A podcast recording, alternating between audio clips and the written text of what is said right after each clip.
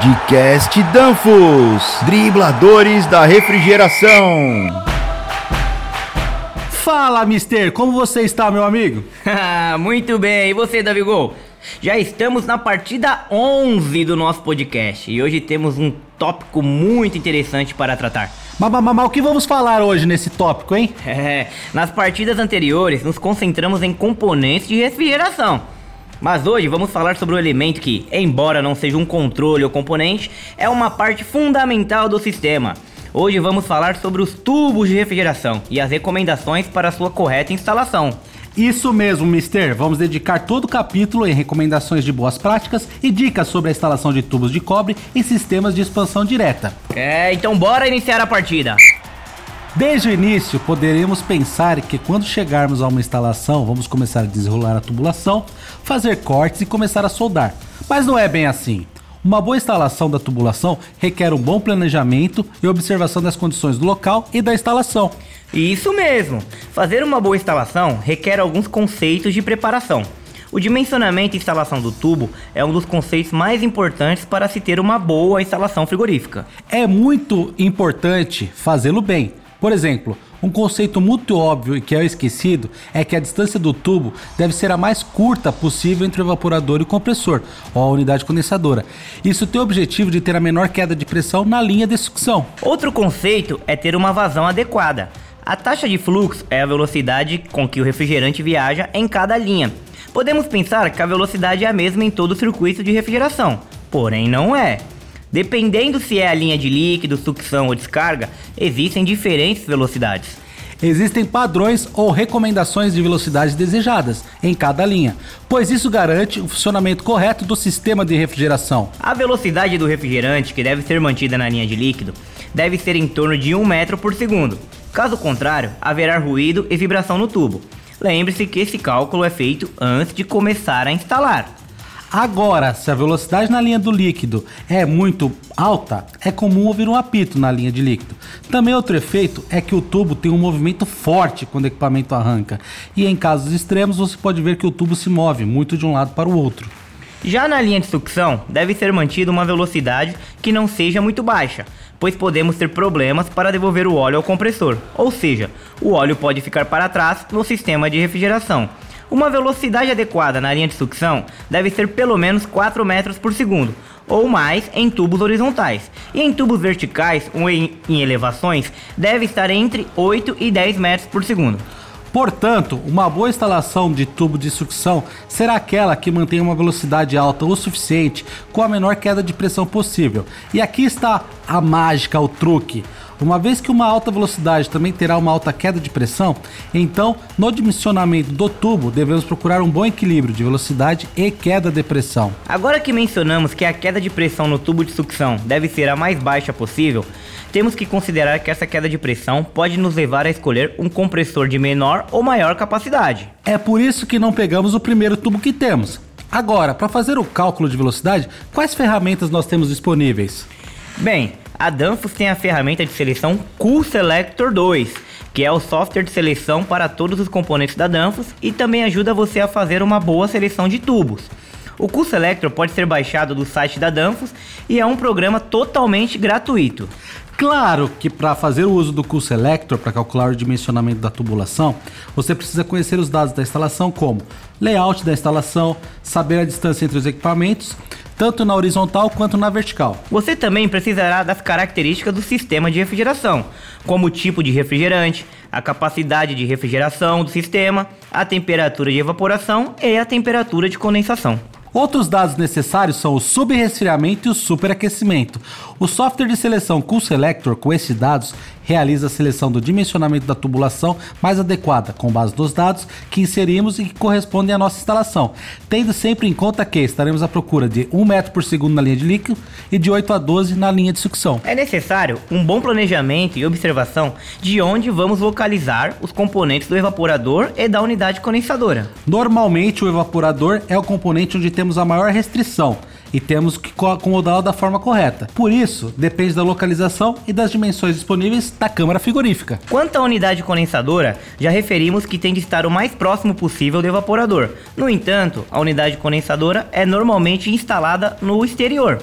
sendo normalmente o equipamento em que temos a maior flexibilidade de local. A localização da unidade condensadora possui alguns critérios específicos para sua instalação como ter boa circulação de ar livre, não ter tanta elevação em relação ao evaporador, minimizar a exposição a condições ambientais como poeira, sol e chuva, entre outras. Além disso, deve possuir fácil acesso para posterior manutenção. Outro critério para a localização da unidade condensadora é se ela estiver instalada no telhado tem que haver uma boa estrutura que suporte o peso da unidade e do técnico que vem para atender o seu sistema. Caso instalarmos a unidade em um local baixo, temos que garantir que a unidade esteja salvo de acesso não autorizado, manipulação ou até mesmo roubo. Agora, no caso das unidades comerciais, é cada vez mais comum que essas estejam próximas às áreas residenciais, de modo que o nível sonoro pode ser um critério muito importante para definir a instalação da unidade.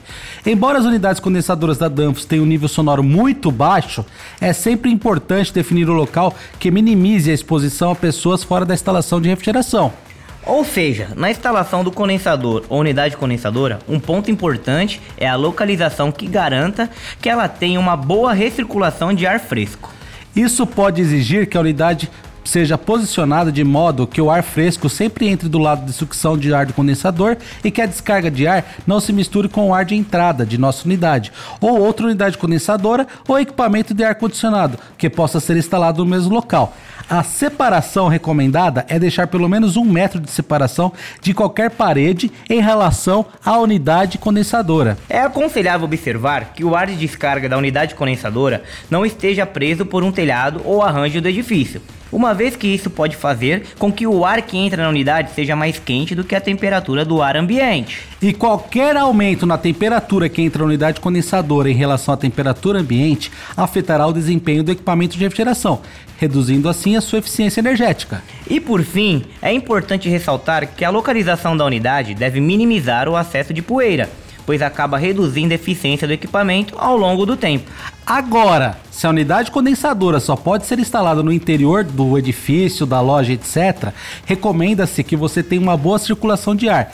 É bom praticar a instalação de exaustores que garantam uma boa circulação de ar.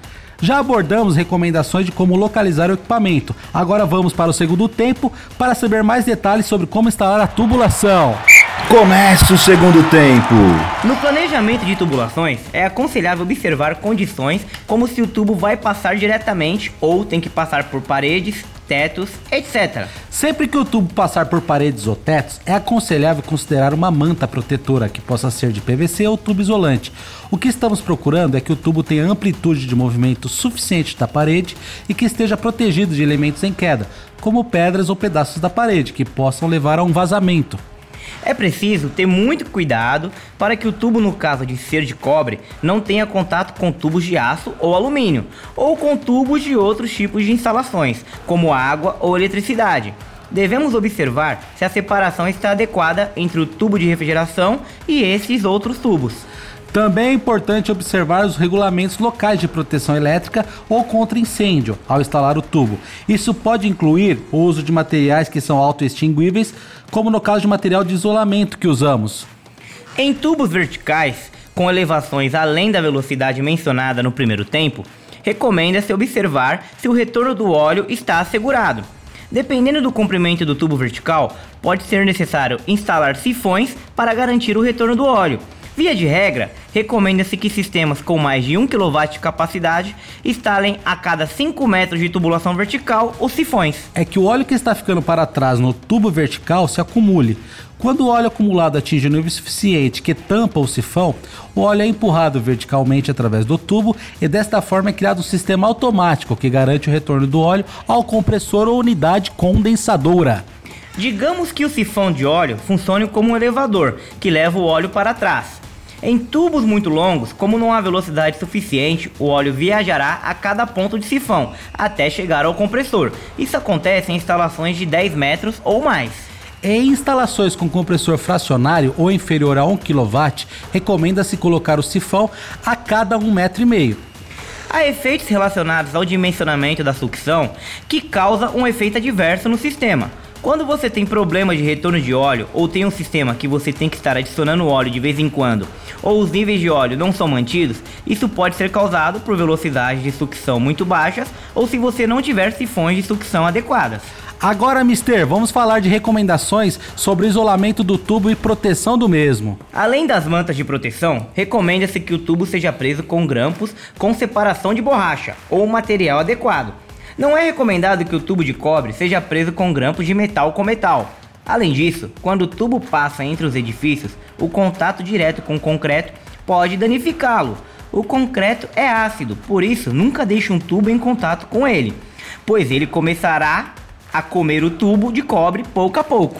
Agora, todos os tubos com baixas temperaturas são recomendados para serem instalados com isolamento, por duas razões principais. A primeira é que o isolamento protege o refrigerante do aumento de sua temperatura. Isso é muito importante em tubos de linha de sucção. E a segunda razão é que um tubo frio é um ponto de orvalho do ar ambiente. O ar ambiente tem um grau de umidade em contato com o tubo frio, essa umidade se condensa, o que produz gotejamento de água na sua instalação. Além da condensação de água nos tubos de sucção, que não possuem isolamento, podemos fazer ter mais graus de superaquecimento do que o ajustamos na válvula de expansão, o que pode também diminuir o desempenho do compressor. E é por isso, pessoal, que é importante que todas as juntas de isolamento estejam perfeitamente ligadas umas às outras, para evitar espaço de tubulações abertas. Às vezes o tubo pode ser tão frio que faz com que o gelo se forme nesse meio. Essa condensação é estilo aquele choppzinho que fica no copo gelado e fica todo úmido. O isolamento deve ser selecionado com a espessura adequada que garanta o bom isolamento de temperatura. Observe as recomendações do fabricante em sua seleção. Existem instalações onde temos tubos que suam ou que têm gotas formadas no exterior, apesar de terem isolamento. Isso pode ser causado por um isolamento mal instalado ou por um dimensionamento incorreto da espessura do isolamento. E se houver condensação de qualquer maneira ou tubo suar, então pode ser necessário aumento da espessura do isolamento. Existem isolamentos modernos que possuem proteção ultravioleta ou que são resistentes ao meio ambiente, mas é uma boa prática proteger o isolamento com tinta adequada para reduzir sua degradação pelo sol ou pelo meio ambiente. O isolamento deve ser justo, mas não muito apertado, para que seja uniforme e não tenha danos ao longo do tempo. Outro ponto importante é que os tubos deverão ser protegidos do dia a dia da instalação. Tenho visto instalações que, por não terem uma trajetória adequada, ficam expostos a manobras de equipamentos, como empilhadeiros ou elevadores, que acabam danificando esse isolamento. Via de regra, a fixação do tubo deve ser realizada a cada 2 metros, e é uma boa prática fixar o tubo com grampos específicos para este fim. O tubo deve ser impedido de vibrar ou se mover ele deve permanecer firme durante toda a operação do sistema de refrigeração. Eu já vi tubos perfeitamente fixos, mas quando ele inicia ou para o sistema através do solenoide, ele tem um golpe de ariete ou uma forte vibração, que a longo prazo danificará o tubo. Em tubulações como de gás quente, que possuem alterações térmicas, é super importante observar recomendações adicionais em relação à fixação. Por isso, deve permitir a expansão do tubo. Se a fixação for muito rígida, o tubo pode quebrar. Preste atenção, pessoal. Existem algumas outras recomendações que podem ser um pouco óbvias, mas por essa mesma razão, às vezes nós esquecemos de verificar. Uma delas é que devemos verificar se o tubo está perfeitamente limpo ou se o tubo é cortado com ferramentas adequadas, como o cortador de tubos, conhecido popularmente como corta-frio. É, parece óbvio, Davi mas eu vi pernas de pau que cortaram o tubo com uma serra, e isso não é correto. Pois é, mister. Os cortes dos tubos devem ser feitos com limpeza, sem rebarbas ou fendas. É uma boa prática remover as bordas para evitar arranhões no tubo que está conectado. Na Danfoss, quando recebemos compressores para inspeção, é incrível o que conseguimos encontrar quando os abrimos para avaliação. Basicamente, toda sujeira e partículas do sistema serão depositadas nos componentes do sistema, como válvulas de expansão, compressor e filtros. Por incrível que pareça, pessoal, mesmo uma pequena partícula de cobre é capaz de tapar o orifício de uma válvula de expansão, uma vez que esse orifício tem menos de um milímetro. A limpeza do tubo no momento da soldagem é muito importante. Recomenda-se soldar com nitrogênio sob pressão através do tubo para evitar oxidação no interior. Essa oxidação é distribuída por todo o sistema assim que ele é inicializado. A oxidação pode causar a degradação do óleo. Sujeira e ferrugem de umidade são elementos indesejados no sistema de refrigeração, que podem causar, entre outros problemas, ácidos que danificam o verniz do enrolamento do motor do compressor. E não queremos isso de jeito nenhum.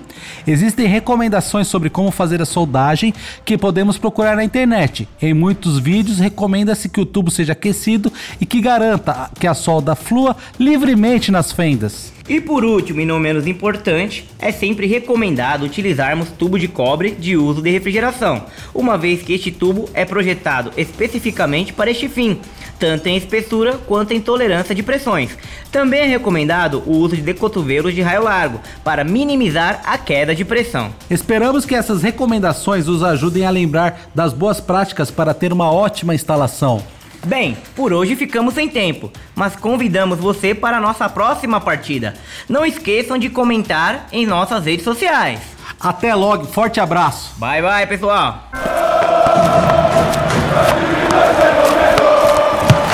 Podcast Danfos, dribladores da refrigeração.